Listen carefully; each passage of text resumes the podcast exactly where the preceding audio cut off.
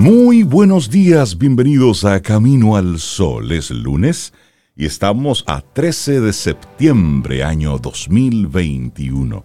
Buenos días, Sobeida Ramírez. Buenos días a todos nuestros amigos Camino al Sol oyentes. Buenos días, Cintia Ortiz a todos los que conectan ¿Cómo están? Buenos días a todos los que conectan con nosotros a través de estación 97.7 FM. También los que a través de caminalsol.do. Bueno, pues están ahí, dicen presente bien tempranito en la mañana. Esperamos que hayas pasado un buen fin de semana, que hayas descansado, que, bueno, que esté todo, todo listo para que hagamos de esta semana una buena semana que dependerá, sí, mucho depende de nuestra, de nuestra actitud hoy, en la cual te invitamos a construir tu propio bienestar, a pesar de que todo lo que te rodea te diga lo contrario. Pero este momento es el propicio para que construyamos nuestro propio bienestar. Y ese es el tema en el día de hoy. Y ahí mismo también lo conectamos esto con lo, con lo que es la actitud camino al sol. Sé tú el amor. Eso suena bonito. Eso suena así como que chévere para tú conectar precisamente con ese, con ese sentimiento, con esa buena vibra, con esa energía temprano en la mañana de un lunes, que fue, por cierto, un fin de semana bastante movidito en términos judiciales. Eh, ya luego estaremos hablando sobre eso, sobre Pero, pero adelántame un chino, hombre, adelántame un poquito. Fue movidito. movidito, movidito. Vamos a dejarle eso en los titulares. vamos ahí para saborearlo después, ¿verdad? Es, que fue movidito, fue movidito. Pero, pero realmente es bueno que todo eso salga, porque solamente así es que vamos a poder adecentar este país. Solamente así, mostrándolo todo y ojalá que esto vaya a más. Es decir, que se siga mostrando todo. La causa y las consecuencias. Tenemos que, tenemos que hacer de eso nuestra bandera. El que la hace, la paga. Y realmente lo que yo entiendo es que el Ministerio Público debe tener ya un programa eh, que involucre a todos los estudiantes de derecho de todas las universidades para que pueda eh, dar abasto a todo lo que está ocurriendo. Es decir, ah, por todos los casos. Sí, por la es que hay muchas cosas que investigar, hay muchas cosas que hacer. Ahí, entonces, yo creo que los estudiantes de derecho son, una, son un buen recurso que pueden utilizar, que puede utilizar el Ministerio Público como una especie de, de pasantía. Sí, porque para que ayude. mucho los papeles que, hay que revisar así detenida y concienzudamente. son, son muchos casos y cada caso es el caso. Sí, es decir, cada uno de esos eh, diferentes elementos que tenemos ahí hay que investigar mucho. Entonces, Ministerio Público, miren, ahí están estudiantes de diferentes universidades que estudian derecho. Vamos a ponerles a esos chicos eh, como una especie de pasantía, a que ayuden ahí en el Ministerio Público a leer papeles, a investigar, a declarar, a sacar, a poner listas, a hacer inventarios. Porque si, si solamente en una jipeta eh, encuentran 800 relojes y diferentes elementos. ¿Pero cómo tú andas con 800 relojes en una, en una jipeta? O sea, ¿será que oh, lo iban a mover de un lado a otro? te me estás adelantando. Te estás adelantando. Pero es eso. Es decir, hay mucho trabajo por delante. Y, Jenny, Berenice y el señor Camacho no, no pueden con todo. Ellos necesitan ayuda. Y nosotros, el pueblo, necesita que esto lo llevemos hasta las últimas consecuencias. Entonces, para llevarlo hasta las últimas consecuencias, no se nos puede caer por asuntos administrativos. Queremos que esto se haga derechito, bien correctico, ¿eh? sin atropellar ningún proceso, sin adelantarnos a nada. No, no, no, no. Vamos a cumplir la ley para que esto lo llevemos hasta su última consecuencia. Eso es lo que nosotros queremos. Claro, y si, si el Ministerio Público pide ayuda, no importa, porque a veces tú sabes, no, una institución así. Si piden ayuda es totalmente comprensible porque son, como tú dices, muchos casos y mucho trabajo. Mucha gente. mucha gente involucrada, que hay que revisar, porque eso es lo importante, que se revise detalladamente, que no se vaya a caer un caso que porque una prueba se presentó de la forma no adecuada. Exacto. Entonces, no, eso hay que hacerlo, miren, a la perfección. Al pasito. A veces hay casos que se caen porque usted en vez de una S puso una Z y cosas así. Y ¿eh? porque perimen los plazos y perimen los plazos porque de repente no se pudo llegar a tiempo a la investigación. Suceden muchas cosas. Entonces, lo que queremos es, desde Camino al Sol, darle como esa idea, ¿eh? De que se pueden auxiliar y también hay muchos bufetes de abogados eh, que a lo mejor no tienen mucho trabajo. Entonces, también lo pueden sumar a los esfuerzos, a los trabajos. Contratarlo. Sí, contra, sí, porque tú puedes contratar de repente a un equipo para un proyecto en particular. No sé. Claro. Es buscando, es que necesitamos ayuda. Es así. Estamos muy creativos, Rey. No. Están, están muy creativos. Buenos días, ¿cómo están? Dando ideas temprano, Cintia, ¿qué le diste de desayuno? No, lo que pasa es que realmente uno a veces se preocupa un poco como ciudadano. Y, y conversando y escuchándoles, recuerdo muy, muy bien un, un concepto que le escuché mencionar y, y- y traer por primera vez a, a doña Elsa Punset, que hablaba de cuidadanía. En vez de ciudadanía, cuidadanía. Cuidadanía. Y era básicamente ese concepto de que cada ciudadano se siente empoderado de cuidar. Y cuando tú te sientes empoderado de cuidar, piensas que te puedes meter, y meter entre comillas, pero hay que meterse un poquito en lo que está sucediendo. Sí, sí, sí. O Claro. sea, Tenemos que involucrarnos. cada vez que sucede, por ejemplo, un caso de violencia intrafamiliar y al final termina una de las personas, pues, mortalmente herida, es muy común escuchar, sí, ellos peleaban mucho, ellos le daban, él le daba golpes, yo sabía, pero, pero ¿cómo es que una ¿Y usted persona estaba en un entorno así, tenía vecinos y familiares que sabían y no la cuidaron esta persona, no la ayudaron, no la aconsejaron, no, no fueron y reportaron directamente? Eso es cuidadanía. Si tú eres un vendedor inmobiliario y te acaban de poner en tu mano una propiedad de 100, 200 millones de pesos, oye, esto es un país chiquito y pobre. Exactamente. Aquí se busca el dinero como sea, pero esto es un país pequeño y pobre. ¿Cuántas personas pueden comprar una propiedad de 200 Por millones? supuesto. Cuidadanía es, oye, esta persona me está, me está dando una, una propiedad para vender y no tiene el perfil para ser el propietario. Ahí pasa algo. Entonces, Claro. cuidadanía es levantar bandera, meterte, meterte en la parte que a ti te corre. Llega un niño herido, herido de bala a un hospital. Un niño herido de bala, ¿qué pasó ahí? Lo curamos, sí, pero ahí pasó Pero algo. ¿qué, qué pasó? Desaparece una niña, aparece por otro sitio. Qué bueno que apareció. Ahora hay que, hay que caminar de allá atrás. ¿Cómo llega esa niña hasta ahí? Cuidadanía, Sí. meternos un poquito. Es no Me dejar pasar las cosas por alto. Y es, y es, y, y te doy mucha, mucha razón ahí cuando, cuando tú dices el meternos. Porque el que quizá, el que queramos dar un pasito hacia atrás no significa que el hecho no se cometió. Es decir, tenemos que involucrarnos. Y, te- Hay que y si- involucrarse. y te- tenemos que, que meternos. En este tiempo tenemos como, como aliados, si se quiere, bueno, pues las redes sociales en las cuales usted puede mostrar ahí lo que está ocurriendo. Bueno, pues si se hace un uso responsable de eso, pues puede servir y ayudar a la cuidadanía, porque ese es un concepto que debemos, que debemos irlo adoptando, porque solamente si nos cuidamos unos a otros es que podemos tener un mejor país. Por supuesto. Y así arrancamos nuestro programa. Son las 7:10 minutos.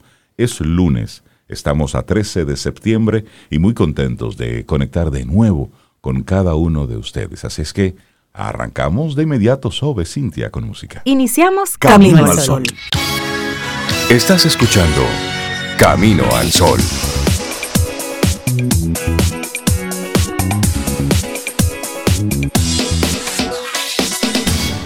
Laboratorio Patria Rivas presenta En Camino al Sol, la reflexión del día.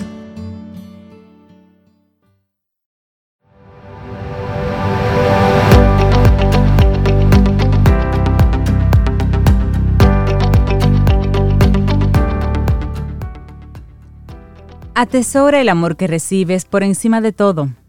Sobrevivirá mucho después de que tu salud se haya desvanecido. Ogmandino. Bueno, nuestra reflexión, hablemos un poco. ¿Por qué el ambiente tóxico en el trabajo te sigue a casa? ¿Y cómo puedes protegerte?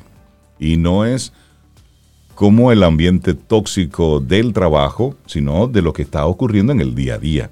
Aquí esto lo podemos aplicar porque desde que estamos en contacto con información, lo que nos vamos es cargando ¿eh? de una serie de, informaciones que sí, que si tienes un corazoncito que late, bueno, pues te indigna, te molesta, y eso entonces tiene, puede tener una repercusión negativa cuando tú llegas a la casa, porque puedes tener esa sensación de que de que todo está perdido. Y no, no, no todo está perdido.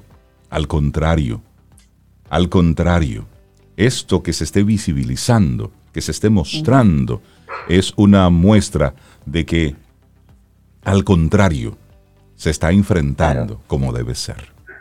Y los buenos siempre somos más, yo pienso, siempre, siempre. Pero vamos con la reflexión y vamos a hacerla con la historia un poco corta y de Nicola. Cuando Nicola cambió la oficina por el trabajo desde casa, eso lo hizo en el año principios del 2020, como muchos de nosotros, a medida que la pandemia se extendía por todo el mundo, esperaba que la cultura tóxica de su empresa pudiera mejorar. Ella dice, pensé que mi trabajo sería mucho menos estresante sin que mi jefe vigilara cada uno de mis movimientos Dice Nicola que es redactora de contenidos, apenas tiene 22 años y vive en Praga. Y ella concluye, estaba tan equivocada. En cambio, su supervisor encontró nuevas formas de monitorear al equipo virtualmente usando software, algunos como TeamViewer, que es muy conocido por acá, y otro que se llama HubStaff.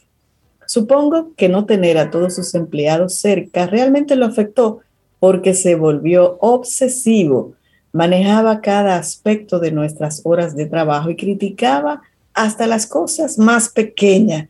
Eso sigue contando Nicola, quien oculta el apellido por motivos, obviamente, de privacidad.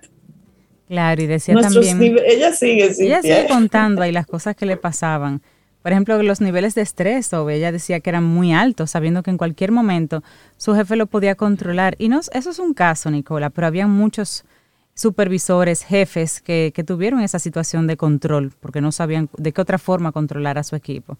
Y para aquellos empleados en entornos de oficina tóxicos, el cambio de trabajo remoto puede parecer un lado positivo de la COVID-19, una oportunidad para disfrutar de una distancia necesaria de una atmósfera negativa. Pero como descubrió esta persona, Nicolina, las dinámicas laborales desagradables pueden seguirnos hasta la casa y en algunos casos empeorar, ya que el aislamiento puede entonces agravar los desafíos de trabajar con jefes o con colegas que se portan mal. Y es que las culturas laborales tóxicas pueden tener un gran impacto en el bienestar de los empleados, por lo que es particularmente vital que las personas comprendan sus opciones para protegerse, y sobre todo ahora en un ambiente en el que se discute muchos quiénes este, van a se discute mucho quiénes van a volver a la presencialidad y quiénes se van a poder quedar en esta versión remota. Así es. Y los lugares de trabajo tóxicos pueden adoptar muchas formas, pero comparten un hilo conductor entre los empleados. ¿Cuál es? La negatividad y el daño. Una cultura laboral tóxica es aquella en la que los trabajadores están expuestos a peligros psicosociales, y esto lo dice Aditya Jain, profesor asociado de gestión de recursos humanos de la Escuela de Negocios de la Universidad de Nottingham, quien ha estudiado el estrés, el bienestar y la salud mental en el lugar de trabajo. Dice, pueden tener poco o ningún apoyo organizacional, malas relaciones interpersonales, una alta carga de trabajo, falta de autonomía, malas recompensas y falta de seguridad laboral. Las consecuencias de culturas laborales así dice este especialista, son muy variadas. Pueden incluir impactos en la salud física, enfermedades cardíacas, trastornos musculoesqueléticos, más mala salud mental y el ya conocido burnout, es decir, usted fundirse literalmente, así como consecuencias eh, organizacionales como una menor asistencia, eh, compromiso, productividad, innovación. La mayoría de las culturas laborales tóxicas tienen su origen en una mala dirección cuyos malos hábitos, y eso es lo peligroso de todo esto, pueden ser contagiosos. Y bueno, los comportamientos destructivos en la parte superior se filtran y eso lo dice Manuela Prismuth, una profesora asistente en el Departamento de Administración y Operaciones en la Universidad de Villalonova en Pensilvania, Estados Unidos, quien ha investigado los gerentes abusivos y los lugares de trabajo tóxicos. Dice ella, si los ejecutivos se involucran en comportamientos tóxicos, la gente de la organización asume que este comportamiento es aceptado y ellos también se involucran en él. Muy pronto se forma un clima tóxico donde todo el mundo piensa, así es como actuamos aquí, así es que operamos. Antes de la pandemia, estos comportamientos tóxicos se daban en personas durante reuniones, presentaciones o interacciones casuales. Ahora ocurren en llamadas y mensajes. Y aunque se podría suponer que la distancia reduciría algunas de estas tensiones, los expertos dicen que al estar fuera de la oficina es más probable que ocurra lo contrario. Las culturas tóxicas persisten en entornos remotos de modo que vemos una hostilidad similar en Zoom o en el correo electrónico. La distancia o el anonimato pueden aumentar esos comportamientos negativos y a veces es más fácil enviar un mensaje grosero o amenazante que decirlo en persona. Por Dios. Claro, la gente, y se ve en las redes como la gente escribe fácilmente cualquier cosa, que no necesariamente estaría dispuesta a hacerlo en persona. ¿Pero qué se puede hacer al respecto? Hacerle frente a esa cultura tóxica. Deshacerse de la cultura tóxica laboral, dice Jain y Prismuth, implica que las empresas identifiquen y aborden las causas fundamentales de la disfunción, que a menudo es una mala gestión. Pero eso no significa que los empleados tengan que esperar a que las cosas mejoren con el tiempo. No, no, no. Educarse sobre sus derechos, ya sea a través de las políticas de la empresa o leyes locales, puede ser un primer paso interesante y empoderador. Conocer las obligaciones legales del empleador es útil, ya que puede hacer que rindan cuentas. Muchos países regulan las horas de trabajo, por ejemplo, el tiempo libre, los días festivos y las directrices de la Organización Internacional del Trabajo de las Naciones Unidas también sirven como estándar internacional de referencia. Tener esta conciencia también puede ayudar a hacer retroceder a los gerentes cuyas expectativas se han vuelto irracionales o injustas desde la transición al trabajo remoto. Y si eres eh, víctima de acoso o de un comportamiento poco profesional, pues también es una buena idea guardar esos correos electrónicos, chats. Sí, es bueno guardar todo eso porque hay que recopilar esa evidencia de hostilidades que puede ser una herramienta útil para que puedas entonces fundamentar cualquier reclamo que pueda surgir a través de recursos humanos o la alta dirección, y esto lo dice el especialista. Además, es beneficioso tratar de encontrar aliados Tal vez colegas que tengan experiencias similares o hayan sido testigos de alguna transgresión que puedan servir como un sistema de apoyo o ayuda para abordar todos estos problemas. Sin embargo, unirse con los compañeros puede tener un alcance limitado si no existe entonces un departamento o un sistema de recursos humanos significativo para presentar una queja.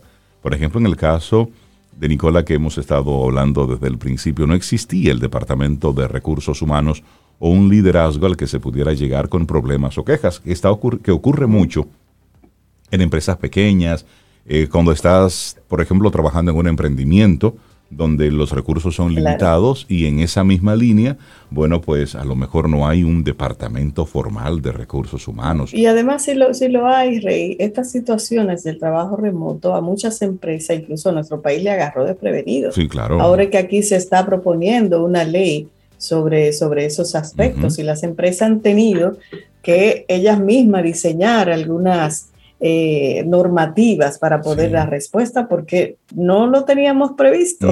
exactamente. Entonces, lo, que ha ocurrido, bueno, miren como en el caso, por ejemplo, de, Amazon, que ellos se han opuesto en todo momento a la creación de sindicatos ni nada de eso. Sí, sí, sí.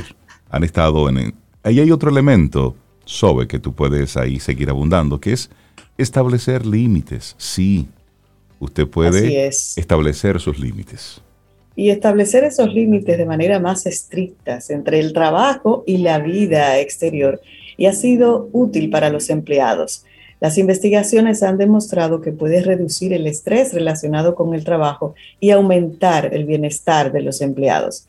Si bien esto puede ser muy desafiante con un jefe tóxico, puedes intentar dar pequeños pasos como apagar tu teléfono después de cierta hora de la noche, porque hay gente que sigue como que el trabajo es 24/7.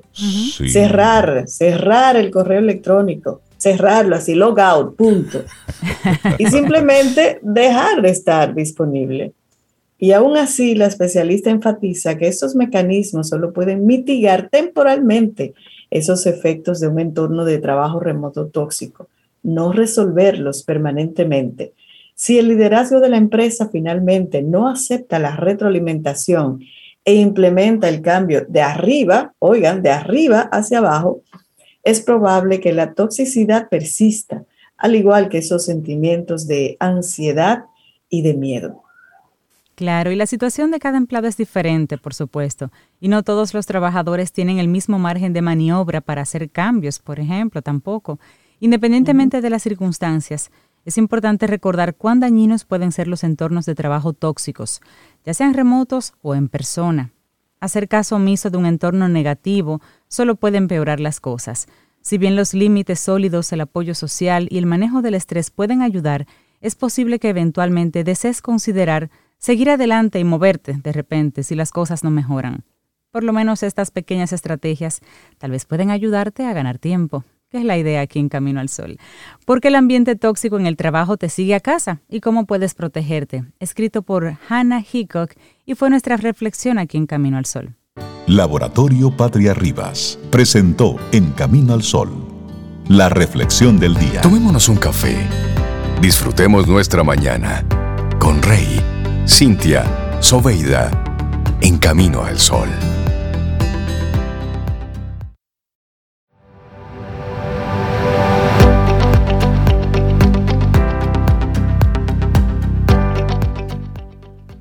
La forma en la que piensas, la forma en que te comportas, la forma en la que comes pueden influenciar tu vida desde 30 a 50 años. Eso lo dice Deepak Chopra. Y eso luego impacta en todo lo que ocurra a partir de ahí. César Cordero de Del Carnegie, buenos días amigo, ¿cómo estás? Muy bien, muy buenos días. Además, Reinaldo, eso es, eso es una señal de que llevó el programa a por lo menos dos horas y media, tres horas. quita, ¿verdad? Sí. Qué chiste bueno. Con, cafecito en mano. Para comenzar el día diferente, señores, de verdad que feliz feliz día, eh, feliz inicio de semana. Y nada, vamos a inmediatamente entrar en materia para aprovechar el tiempo, así como Por supuesto, claro. Y además está decir que me identifico 100% con todo lo que el día de hoy Camino al Sol ha orientado. Y, nuestro tema va en cierta manera de la mano, porque me, me, me encantó ese concepto, vamos a llamarlo así, término, que señalaba Cintia de cuidadanía. Sí, o sea, cuidarnos y cuidar lo que tenemos. Entonces, de verdad que, gracias eh, por ese concepto, porque lo, voy a asumir como propio, porque tiene mucho poder y mucho significado en todo lo que demanda eh, la sociedad y el mundo en el que vivimos hoy. Entonces, de verdad que gracias. Hoy vamos a tener un concepto que yo diría que va de la mano, porque hablábamos y vamos a hablar de más que los conceptos, es el resultado de la acción en nosotros. Vivimos en un mundo de, palabras antes, Reinaldo, y no sé si tú te acuerdas, palabras domingueras. Oh, sí. Sí. sí. Habían unas palabras que se guardaban para los domingos. Y hoy es en el día a día que tenemos una serie de, frases y sabiduría popular. Por ejemplo, hay una de ellas, una de ellas que es muy dominicana. ¿Quién han escuchado del dicho al hecho? Hay mucho trecho. Hay mucho trecho. Y ahí nos está invitando a una reflexión de ver los conceptos, o sea, qué dices y qué haces. Exacto. Y cómo los conceptos que nosotros pudiéramos emitir o hacer propios nos van a llevar a ciertas acciones. Hoy quiero dar una sorpresa que yo sé que hace mucho que aquí no se daba. Sobe, no sé si estuviste al tanto que tú estás ya en este mundo, y es que miren, le puedo presentar la primera medalla en pandemia, o sea, desde que inició la pandemia, este es mi primer evento oficial. Fue oh, ayer. ¿Tú no habías vuelto a correr? Eh, oficial en eventos. Oficialmente, oh, de entrenamiento. entrenamiento, hobby. medalla importante. ¿Y cuántos kilómetros son esos? Ay, 30 kilómetros. 30, kilómetros, El madrugador. Corriendo, en una pasola o en un motor, como corriendo. No, yo hago 30 kilómetros. Con sus propias piernitas. que fue ayer. Qué bueno. Felicitar a, José Reyes y a sus hijos porque decidieron retomar eh, todo un clásico. Este evento hacía cinco años que se había eh, quitado de lo que es el, calendario de eventos y decidieron hacerlo. Y de verdad que fue bonito poder ver a tantas personas de nuevo retomando el, el tema del reto, de poder hacerlo y en la manera en la que se hizo, tan organizada, tan eh, respetuosa de, los códigos de seguridad, o sea que fue todo un éxito. Ahora, ¿por qué la celebración de los 30K? Porque es fácil decirlo, ¿verdad? Sí, se dice rápido y se dice fácil. Ah, pero... ¿qué, ¿qué demanda? Y era, era lo que hablábamos la semana pasada, recordando el tema de los hobbies. O sea, cuando nosotros hablábamos de los pasatiempos, de esos ah, intereses personales, ahí viene entonces que tú puedes decir, y, y Sobeida que es corredora sabe, o sea, no importa si son 5, 10, 8, cada kilómetro es un reto para un corredor. O sea, yo siempre digo, la distancia es lo de menos a, veces, a veces, César, no el kilómetro, los 100 metros, 200 metros que te faltan, esos son determinantes, se va la vida. Exactamente, y eso es lo que nos va a marcar. Entonces, cuando hablábamos de los pasatiempos, veíamos la parte de los activos y de los pasivos, de los intencionales y de lo que podemos hacer en cualquier momento. Y quiero agradecer a todos los Camino al Sol oyentes y la red de contacto que tenemos que nos dio tan bonita retroalimentación y nos dijo que le encantó el tema, porque lo pudieron ver y reflejar en su día a día. Incluso algunos de ellos eh, compartirnos y decirnos que a raíz del programa iban a hacer la revisión de, de cuáles eran realmente esas barreras que estaban impidiendo que pudieran hacer su pasatiempo de manera más intencional y no quedar en, lo pasivo de solamente perder tiempo sentados con el celular, que no es que esté mal, solo que si lo hacemos como una vía de escape, podemos perder un tiempo precioso para hacer otros hobbies o pasatiempos que sean más intencionales. Así que agradecemos muchísimo.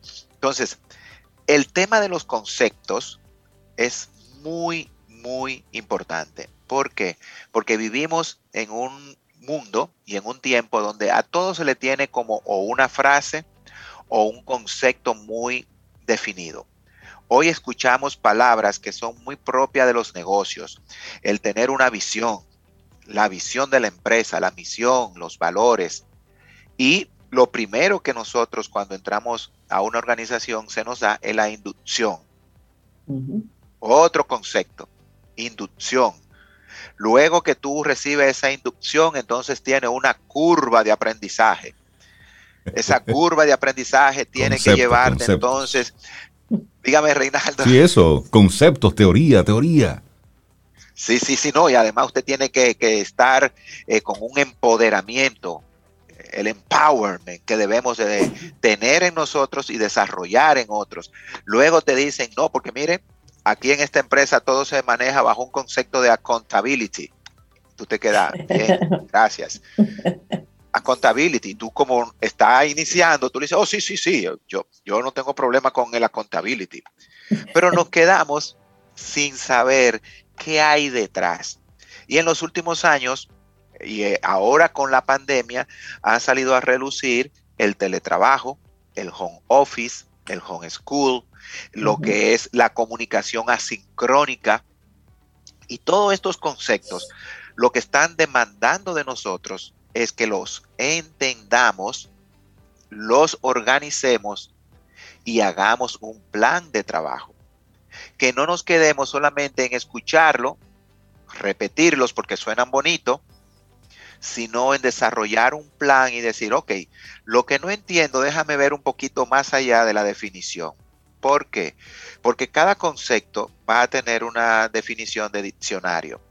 Ahora, entre la definición de diccionario y la realidad de aplicación de la palabra, ahí entra entonces esa frase popular dominicana, del dicho al hecho. Por supuesto. Hay un gran trecho. Hay un trecho. Porque la palabra vamos a tomar una, accountability.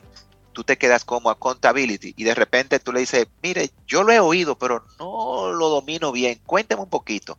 Y tú como líder, gerente, le dices, ah, no, mira, accountability es el sentido de responsabilidad. Ah, no, no, yo, yo soy muy responsable. Ya desde la definición del origen, esa persona la dio limitada. ¿Qué va a hacer el que la recibió? Una acción limitada. Por supuesto. Y él va a hacer una serie de cosas y él siempre dirá, no, yo estoy actuando con, ¿cómo fue que dijo el, el jefe? Accountability, porque eso es responsabilidad, yo estoy siendo responsable. Y el accountability, como un término, no tiene una definición propia en español que yo pueda decir solamente responsabilidad. Es un concepto que nos lleva a la rendición de cuenta de manera responsable. Y cuando hablamos de rendición de cuenta, ¿qué entra? Lo moral, lo ético, lo profesional, lo personal, lo laboral, entonces, rendimos cuentas en todos los aspectos de nuestra vida. Y ahí hacer un paréntesis, César, porque una cosa es tú rendir cuentas. Cuando tú rindes cuentas, tú estás mostrando unos entregables. Es decir, se hizo esto, míralo aquí. Se hizo esto, míralo aquí. Esa es la rendición de cuentas.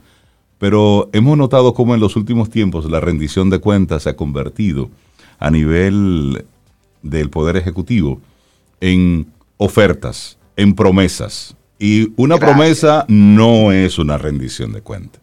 Eso es lo que usted quiere hacer y está chévere. Pero rendición de cuentas es, con esto se hizo esto y se entregó en este tiempo y, el, y la responsabilidad era esta. Es mostrar, es entregable. Exactamente. Y agregando a eso que señalas, Reinaldo, ese entregable tuvo que haber cumplido requisitos éticos, morales, de integridad, porque yo puedo decir, lo entregué a tiempo y si hice trampa para entregarlo a tiempo. Y si atropellé a otras personas, no logré la meta, eh, logramos vender, logramos el resultado que queríamos de producción. Pero ¿y qué pasó con los colaboradores? Fueron maltratados, hubo una tasa de rotación más alta de la esperada, hubo una falta de respeto a esos colaboradores o a valores de la compañía, de tu propio negocio, porque rendí cuentas, como tú dices. Entonces, ya ahí podemos ver, como, como tú muy bien ya comienzas a señalar, la brecha que existe entre el concepto y la aplicación práctica del concepto. Por supuesto. porque no es solamente en, este término que nos hemos detenido un minuto, que es el, rendimiento de cuentas, el accountability, el rendir y no querer utilizarlo como tú muy bien señalas, que se hace también en términos privados. ¿eh? Sí, sí, Cuando una empresa está entregando el informe de resultado del año, entonces, ¿qué hace el CEO de la empresa? ¿Proyecta lo que quiere para el próximo año? Simplemente dice, mira, logramos los números sin ver el medio y el canal por el que se lograron esos resultados. Es decir, lo que costó. Exactamente, lo que costó. Porque yo, yo aquí una vez ah, hice a propósito de las carreras mención, eh, no sé si recuerdan, de unas actividades que se hicieron para la familia unos eventos donde se corría a los padres con los niños. Sí. Y yo, yo llevé a mis hijos a correr conmigo. Y no sé si recordemos que yo decía aquí que vi padres que cortaron la carrera. Sí, y los, o los cargaban. O, los cargaban o lo arrastraban. Exacto. Y el primer requisito y norma de la carrera era que el papá tenía que animar al niño, pero ir a su ritmo, con una cinta de... al ritmo del niño. Al ritmo del niño. El papá entendió al ritmo de él. como, yo quiero ganar, yo quiero mostrar que mi hijo ganó, yo lo arrastro, yo corto el camino y rindo cuenta. Ay, sí, y pongo en las redes. y ganamos. Y ganamos. Y orgulloso. Y hubo varios llamados de atención por los organizadores, porque ese sentido de querer ganar hace que se rompa entonces lo ético, que se rompa lo íntegro y lo bonito de un evento. Y, entonces, César, y César, discúlpame, y si, y si eso es con un hijo, que se te importa, bien a los dominicanos, se te importa arrastrar al pobre niño por la talvia, no importa que se guaye todo, con tal de yo ganar. Imagínate esa misma persona en el ambiente profesional. Es decir, que vuelen cabezas no me importa, que yo deba eh, apoyarme en los hombros del otro tampoco me importa, porque esas pequeñas acciones dicen mucho. Exactamente. Entonces, partiendo de este primer concepto, la invitación es porque si nos ponemos a buscar conceptos y definirlos, no vamos a terminar hoy. Claro. Yo voy a poner un ejemplo que lo, es, lo hemos también eh, graficado aquí, y es que si ahora mismo cualquier persona busca en Google, ¿verdad? Liderazgo, le van a salir más de 70 millones de conceptos relacionados al liderazgo. Luego podemos poner estrategia de liderazgo y te van a salir alrededor de unos 30 millones de estrategias de liderazgo. El tema es el concepto o qué voy a aplicar en función de mi realidad. Y cómo voy ahora a hacer una lista de cuáles son esos conceptos mentales que yo tengo primero de no puedo o del día a día que yo medio conozco, pero que no sé llevarlo a una práctica real que cumpla con un marco de referencia. Y aquí viene el concepto correcto, íntegro, ético, responsable. Que todo lo que hagamos apoyado en un concepto esté realmente más allá de la palabra. Por ejemplo, otra palabra que se ha escuchado bastante en los últimos años en el mundo laboral sobre todo y las empresas, responsabilidad social. La sostenibilidad. Pero la responsabilidad social y la sostenibilidad no es una labor de un día limpiando una playa, publicándolo en todos los medios habidos y por haber. Gracias. Y luego 364 años, 364 días del año. Dándole con todo ahí. Dañando la misma playa. Claro. Entonces, el llamado es a llevar los conceptos que nos mueven a una práctica intencional responsable. Ese es el concepto y que cada uno de nosotros hagamos una lista de cuáles son esas palabras que la entendemos, pero que no le encontramos el sentido práctico de una acción positiva. Y quiero cerrar con una última, y es compromiso. ¿Y qué es el compromiso? Y todo el mundo sabe y dice algo relacionado al compromiso. Bueno, es un término que nos mueve a cumplir lo que prometemos. Es un acuerdo entre varias personas, es empeñar la palabra, es nosotros eh, mostrar disciplina, perseverancia, eh, siempre estar eh, dispuesto a hacer lo que prometemos. Ok, pues entonces hay un concepto práctico de esta palabra y es que no puede haber compromiso sin acción. Exacto. Y esa acción y ese compromiso, de nuevo, tiene que estar apegado a valores, a principios éticos y morales. Entonces, cuando yo me comprometo a la puntualidad, ya las excusas, los tapones, el se me hizo tarde, el yo pensé que era otra hora, tiene que pasar a un segundo plano, porque tu compromiso te tiene que mover a una acción responsable. Y entonces el compromiso cobra sentido. Así que vamos a revisar los conceptos que estamos manejando y cómo los estamos aplicando. Buenísima, buenísima propuesta que nos haces, César, en el día de hoy, porque las palabras no son inocentes, tienen su significado. Y eso conecta automáticamente con el subconsciente para luego entonces materializarlo. César, la gente que quiera conectar con Del Carnegie, con los diferentes entrenamientos. Bueno, yo no sé, pero yo como que cada año lo siento que llega más rápido, porque ya estamos en el mes aniversario. ¡Wow! Señores, ¿Ciento cuánto 109, 109 años. 109. Sí, y recuerden que cuando, cuando yo comencé aquí en Camino al Sol no habíamos llegado a los 100, no, tenían aquí. No tenían 100 años, así es. Ay, ay, ay. Y, ya, ahora celebramos, ya a partir de esta semana hasta finales de octubre, los 109 años. Entonces, tenemos una serie de programas trabajando todos estos conceptos en programas y talleres especiales. ¿Cuál es la estrategia de, este ciclo de, de, este año con la celebración? Es que vamos a entregar una serie de talleres cortos manejando conceptos específicos. Buenísimo. Si es en el área de los negocios, manejo de portafolio, la acción a través de la acción de venta a través de la virtualidad. Si es el liderazgo, cómo yo desarrollo ese empowerment en mí, ese empoderamiento para llevarlo a otros en la organización.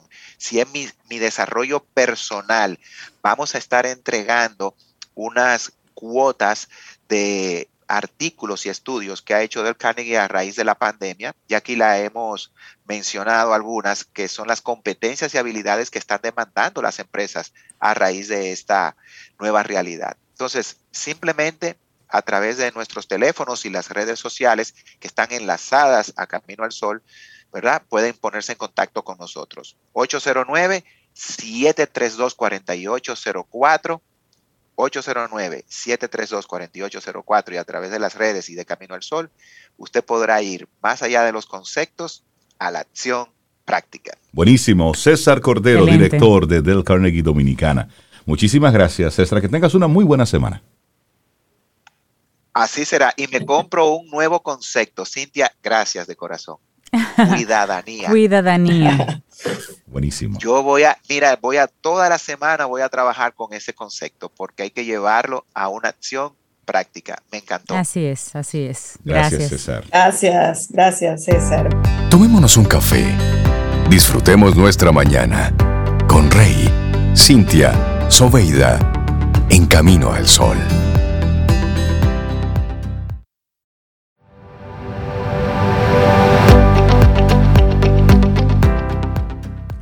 Nueva semana y nueva oportunidad de aprender. Y este miércoles en nuestro segmento Quien Pregunta Aprende con Escuela Sura, aprenderemos sobre nuevas prácticas de movilidad, buscando la forma de aportar al medio ambiente con nuevos medios de transporte que sean menos invasivos. No te lo pierdas, Quien Pregunta Aprende con Escuela Sura.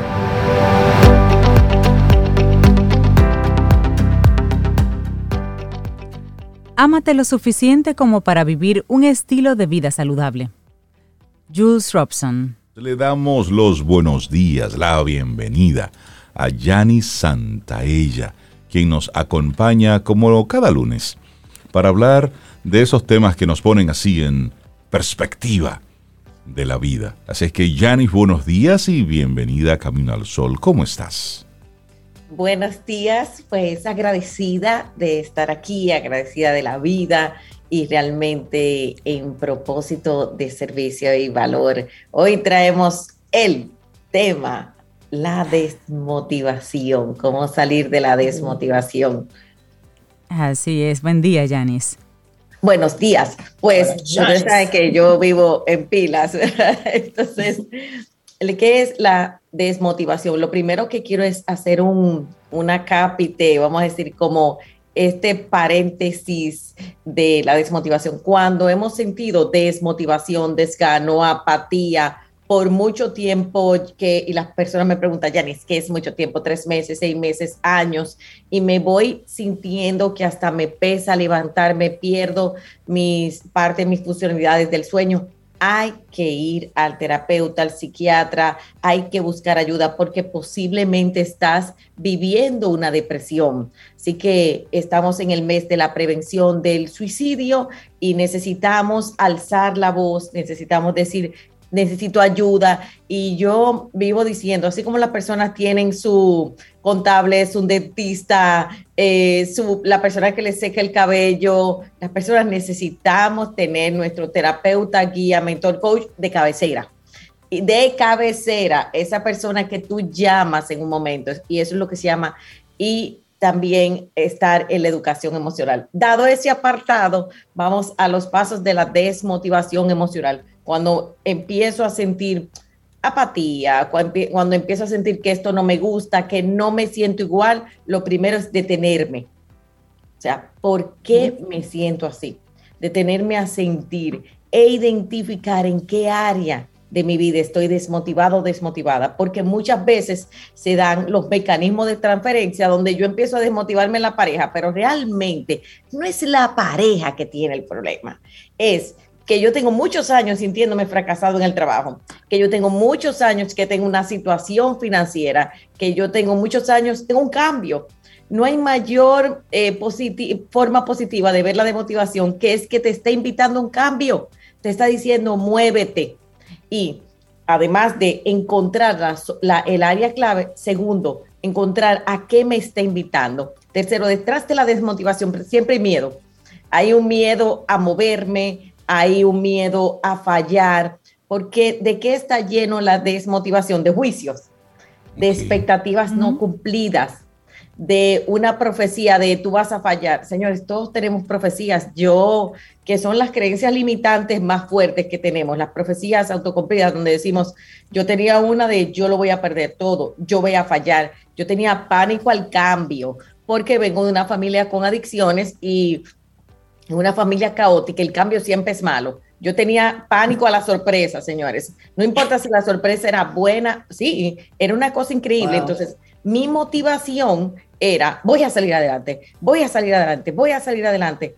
Y ahí viene la, la pregunta más importante, el propósito y la pasión, que eso solo se encuentra cuando tú te conectas contigo. Por eso para encontrarnos con la motivación, yo tengo que entrar primero a quien yo soy, al autoconocimiento, que es un elemento clave de la inteligencia emocional. ¿Qué me gusta y qué no me gusta? Y venimos de este niño haciendo lo que el otro le gusta, complaciéndolo, perdiendo de nosotros mismos. Entonces, cuando tú empiezas a decir, ¿qué me gusta a mí? Porque las personas me dicen, Janis, pero yo tengo mucho desmotivado, desmotivada. ¿Por dónde empiezo? Ok, por conocerte. Y la gente me dice, ¿cómo que por conocerme? Sí, por saber quién tú eres, qué tú quieres, en qué te has convertido, en quién te quieres convertir. O sea, tú te pones a pensar, ¿cómo yo me veo importante en 10 años? Y de ahí tú vas bajando. ¿Cómo yo me veo en 5 años? ¿Cómo yo me veo en un año? ¿Cómo yo me veo hoy? Y qué me gusta y qué no me gusta de lo que hago, porque la motivación es el movimiento a. Por eso necesitamos saber a qué nos estamos moviendo. Hay personas que se mueven al sabotaje, a la autodestrucción. La autodestrucción es un movimiento, señores, igual que la construcción. Implica un, esfuerzo también. ¿Eh? Implica un esfuerzo también, Janis. Y, tú te y la gente se afana en autodestruirse, pero afánese mejor en otra cosa. en otra cosa. Nos afanamos en destruirnos, nos afanamos, y me encanta esa parte. Hacemos tanto esfuerzo. Janice, y, discúlpame que, te interrumpa, porque hoy ha sido un día en el que aquí en Camino al Sol hemos, eh, Cintia trajo tempranito en la mañana un concepto, el de cuidadanía. Es decir, eh, ir un poquitito más allá de esto de ciudadanía. y empezar a meternos. Y, nosotros meternos, es decir, involucrarnos de forma activa en lo que está ocurriendo en nuestra, en nuestra sociedad. Y este, este concepto puede también destacar al lado una especie de apatía por todo lo que está ocurriendo, es decir, yo me desconecto completamente de todo eso y me voy solamente al entretenimiento, que lamentablemente muchos medios de comunicación en nuestro país han jugado a eso, al entretenimiento, ¿verdad? Y luego si nos vamos a las redes sociales, pues hay un mundo grandísimo por ahí. Está la apatía, pero si le ponemos al lado a eso, al ya todo está perdido, y eso lo conectamos con ese joven estudiante universitario, que de forma crítica observa el panorama y dice, pero pero ¿para qué estudiar? Pero ¿para qué esforzarme? Pero ¿para qué si al final todo esto está fastidiado? Entonces, si eso entonces le ponemos al lado, estoy poniendo cositas al lado, ¿eh? Eh, vemos todos los pronósticos que con relación al clima hablan que para el 2030, para el 2040, para el 2050 nos muestran una catástrofe que está ahí en la puerta de la, tocándonos la puerta. Si comenzamos a asumir, a, sumar todo esto y luego le ponemos lo que está ocurriendo en Afganistán y luego le ponemos al lado un shooting en Estados Unidos, es decir, y le ponemos al lado un derrumbe allí hay un deslave en Alemania, comenzamos a sumarle cosas a nuestra realidad de hoy. Digo yo, pero ¿y para qué levantarme? ¿Para qué, ¿para qué moverme? ¿Mm? Tú sabes que tú has dicho las cuatro, los cuatro temas de lo que es vivir en sufrimiento. Número uno, tener expectativas muchas veces demasiado altas, expectativas irrealistas, que no solo es el estudiante, también es el trabajador que va todos los días, el emprendedor que hoy estamos en tantos cambios, que hemos vivido tanto, tantos procesos de frustración, de crecimiento, de, y de vulnerabilidad en muchos aspectos financieras, físicas. Ok, lo primero es eso, expectativa. Segundo, la profecía de, es que va a pasar, va, va a pasarme algo malo, es que todo lo que hago no funciona. Lo tercero es que para mí es muy importante, es el cúmulo de pensamientos negativos. Y ahí necesitamos actuar porque eres lo que pensamos. Entonces, necesitamos empezar a revisar en qué yo me enfoco. Yo me di cuenta hace unos meses que yo me enfocaba en eh, no sé qué va a pasar, eh, esto está problemático, y me empecé a escuchar escuchándome. O sea, como wow, me empecé a escuchar, mire, esto está difícil y empecé a ver cómo cambiaba mi lenguaje, no cambiarlo por imposición, sino por una conciencia. Y por último, el no tener sueños. ¿Cómo se cambia esto? Y voy a conectar con lo que tú dices, la ciudadanía. ¿Cómo se cambia eso? La cuidadanía, me encanta.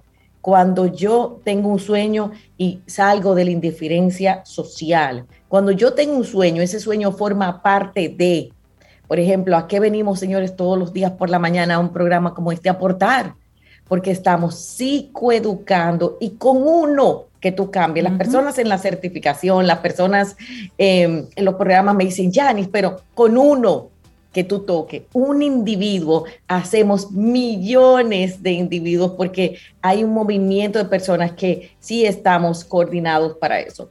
Número dos, aquí hay un tema importantísimo de lo que has dicho y es realmente un propósito tiene dos partes. Un por qué que es un egoísta, porque el ser humano siempre va a buscar un beneficio y un para qué. Y cuando llegas al servicio es que llegas a la verdadera plenitud. Venimos a contribuir y a servir. Por eso cuando nos vamos quitando la contribución y tú dices eh, a ese empleado, esa persona que está desmotivada de su trabajo, ¿qué yo aporto? Cuando dejas de aportar, te sientes vacío eh, en tu familia, en tu pareja, eh, a nuestros hijos, ese punto que has tocado de los, nuestros jóvenes que llegan a la universidad y tú le dices, ok, ¿cuál es tu sueño grande? ¿Qué vas a aportar? Eso es un reto grande para los maestros, para los, porque necesitamos nuevas inspiraciones. Y el punto es, ¿qué vas a hacer tú con tu vida? Porque la única forma de inspirar es sentirte motivado tú. ¿A qué te motiva? ¿Qué te motiva a ti? ¿Qué te mueve? y eso es lo que va a inspirar a otras personas. Y creo que necesitamos también aprender a decirle a otro, ¿qué tú sueñas? ¿Cuál es tu propósito? Y el propósito, señores, por favor, porque hay un tema con el propósito de vida. Yo voy a venir al mito del propósito de vida para acá, por favor. El propósito se construye y se va construyendo día a día. No es que tú es una epifanía que un día tú te encuentras y tú dices, no, el propósito se construye. Entonces, ahí hay algo importante que te mueve y sobre todo no ser indiferentes. Yo ayer lo publicaba en lo del tema del suicidio, en lo del tema de la educación emocional, pero no ser indiferente primero con nuestro círculo más cercano. ¿Quiénes son nuestros círculos más cercanos? Porque en mi familia, yo tengo una persona desmotivada en mi familia, una llamada, vamos a resolver, espérate un segundito, no, no, no, eh, quizás obviamente tengo más conocimientos, no lo voy a hacer yo, voy a buscar los profesionales adecuados, pero el primer círculo de salir de la indiferencia y crear motivación, primero eres tú mismo. ¿Qué me motiva? ¿Qué me mueve? Y segundo, buscar alrededor de ti, tus hijos, tu pareja, tus amigos, tus colaboradores. ¿Cuántas veces estamos viviendo, las empresas ahora están viviendo un reto muy grande de su inteligencia emocional? Por todos los cambios que han sucedido. ¿Dónde afecta eso a la productividad? ¿Dónde afecta eso al manejo del tiempo? Y ahí es que nosotros tenemos que invertir nuestro enfoque. ¿Cómo voy a trabajar esa parte emocional de mi vida para crear nuevos resultados en todos los aspectos de mi vida? ¿Cómo, hacia dónde me voy a mover? Y el ser humano encuentra sus propias respuestas. Nuestro tema es cómo voy a hacerte las preguntas adecuadas, que ahí es que entra la parte del coaching, la parte del guía, la parte del mentor, o sea, cómo voy y si ya estoy en un tema de enfermedades de la conducta, necesito ir a terapia y a psiquiatría si es necesario. Es importante eh, cuidar el tema de la salud mental y de nuestro bienestar emocional. Y cuando tú sabes que tienes bienestar emocional, cuando ya te has dado cuenta que a veces no vas a tener bienestar emocional. Y eso de estar motivado, te ayuda a tener una vida equilibrada, te ayuda a tener un movimiento, o sea, hacia dónde yo me muevo en la vida, qué me mueve, qué pienso y sobre todo qué hago. Y hablando de qué hago, eh, Yanis, y ya cerrando este momento interesante de reflexión que nos compartes, todo arranca con levantarte, arreglar la cama, bañarte y cambiarte ahí comienzas, ahí comienzas a romper con la inercia. Ahí comienzas. Tú sabes, que me encanta eso. Eh, muchas veces cuando estamos, tírate de la cama. Yo tuve momentos, yo decía, tírate de la cama, Yaris. O sea, yo no, yo no me levantaba, Reinaldo. Yo no era tan decente. Tiraba. yo me tiraba. O sea, yo había momentos, mis momentos de mucha dificultad hace muchos años con menos herramientas. Y por eso yo le digo a las personas, busca crecimiento, busca herramientas, sánate sana tu pasado, sana con papá, sana con mamá, sana con el divorcio, sana con tu historia, sana con los cambios, sana. Y después de esa sanación viene ese crecimiento y esa decisión.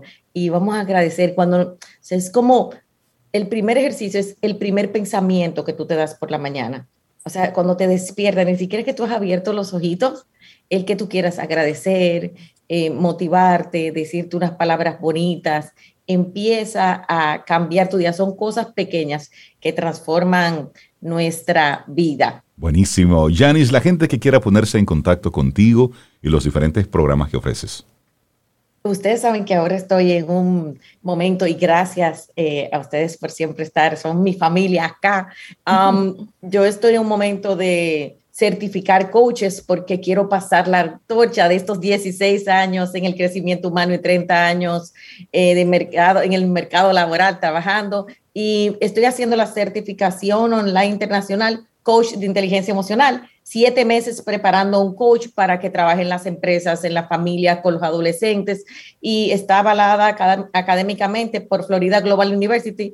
Es una certificación en español avalada por una universidad en Estados Unidos para todos los latinos y todas las personas del mundo que tienen este aval eh, certificado y solo tienen que comunicarse con nosotros a través de nuestras redes, janis.santaella o a nuestros info, info arroba Entonces, ahí pueden comunicarse con nosotros y en las redes es mucho más fácil, por DM inmediatamente nos encuentran y de verdad gracias. Y eso es lo que, lo que tenemos ahora mismo, además de nuestro YouTube con más de 40 talleres, nuestro Instagram y lo que quiero es eso ahora mismo, ser parte de la educación emocional y las mentorías para apoyar los grandes sueños, eso que tú consideras imposible, hacerlo posible. Buenísimo. Yanni Santaella, muchísimas gracias. Un abrazo, que tengas una excelente semana.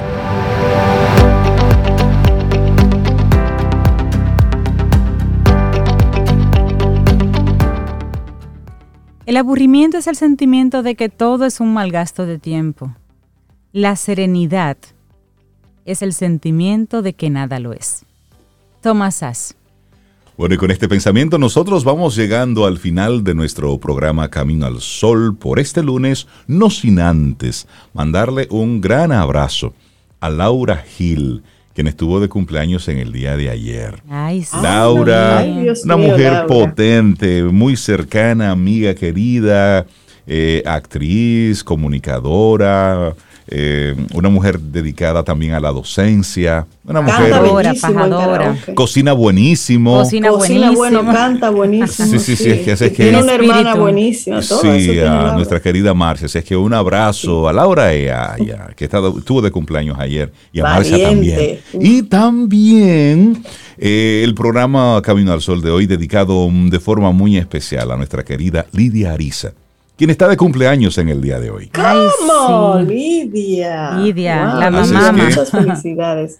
Lidia, actriz, eh, ¿Cómo que dice? comunicadora Primerísima también. actriz. Sí, primerísima actriz. Una- Camino al sol oyente. Una mujer eh, eh, espectacular. Así es que Lidia, querida Lidia, un abrazote. Que, que lo pase súper, súper, súper bien.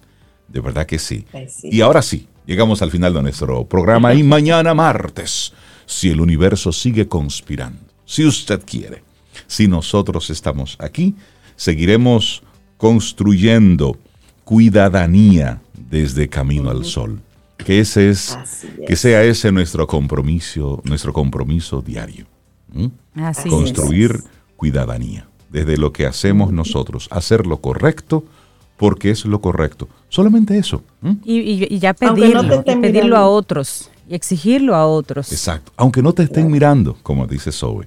¿Eh? Y colaborar con otros. Por supuesto. Correcto. Es eso. Eso es Miren, parte. a eso fue que vinimos al mundo. El propósito de vida que hablan los especialistas, no, es usted ser hoy una mejor persona. Ya. Eso es. cuidarse, cultivarse, trabajarse, ser, a eso es que nosotros vinimos a este plano. No lo compliquemos más, ¿eh? No vinimos a cambiar el mundo, no. Vin- aquí vinimos a que usted se trabaje a usted, para que Rey traba- se trabaje a Rey. Cintia, Sobe a Sobe Sobe a y. Cintia a Cintia. Es Y eso eso. Y mejora el después mundo. que compartamos esa mejoría entre Exactamente. todos y que colaboremos juntos, Es porque eso. juntos somos mejores. Es eso. Así es que es. así nos despedimos por el día de hoy. y esperamos que hayas disfrutado del contenido del día de hoy. Recuerda nuestras vías para mantenernos en contacto. Hola arroba caminoalsol.do. Visita nuestra web y amplía más de nuestro contenido. Caminoalsol.do Hasta una próxima edición. y pásala bien.